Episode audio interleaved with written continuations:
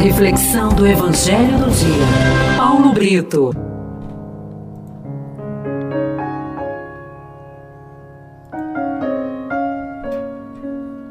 A primeira leitura de hoje está em Deuteronômio, capítulo 9, dos versículos 4b até o versículo 10. O salmo de hoje é o 78.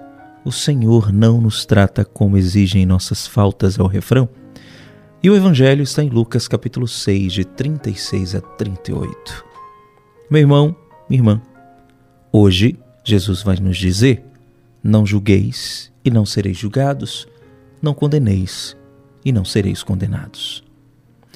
Neste Evangelho de hoje, Jesus nos ensina a usar a misericórdia como medida para todas as nossas ações.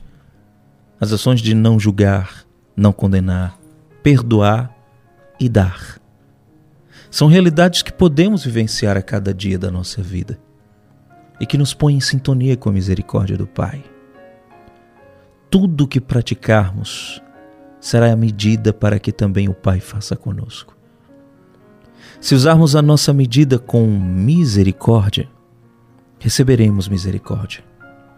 Se usarmos a nossa medida com ódio, intolerância, incompreensão, também assim a receberemos de volta, em porção dobrada.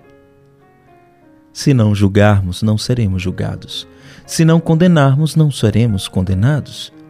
Se perdoarmos, seremos perdoados. perdoados. Se dermos, também receberemos. Com efeito, a mesma medida de misericórdia que usarmos nos nossos relacionamentos, nós a receberemos, calcada, sacudida e transbordante, como diz o Evangelho de hoje. Isto é, plena, cheia. Isso vale tanto para o bem como para o mal.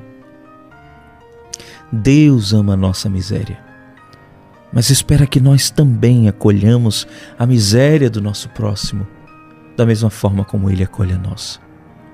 Por isso, não podemos nos confundir. Se apreendermos os conselhos do Mestre, seremos misericordiosos como o Pai é misericordioso.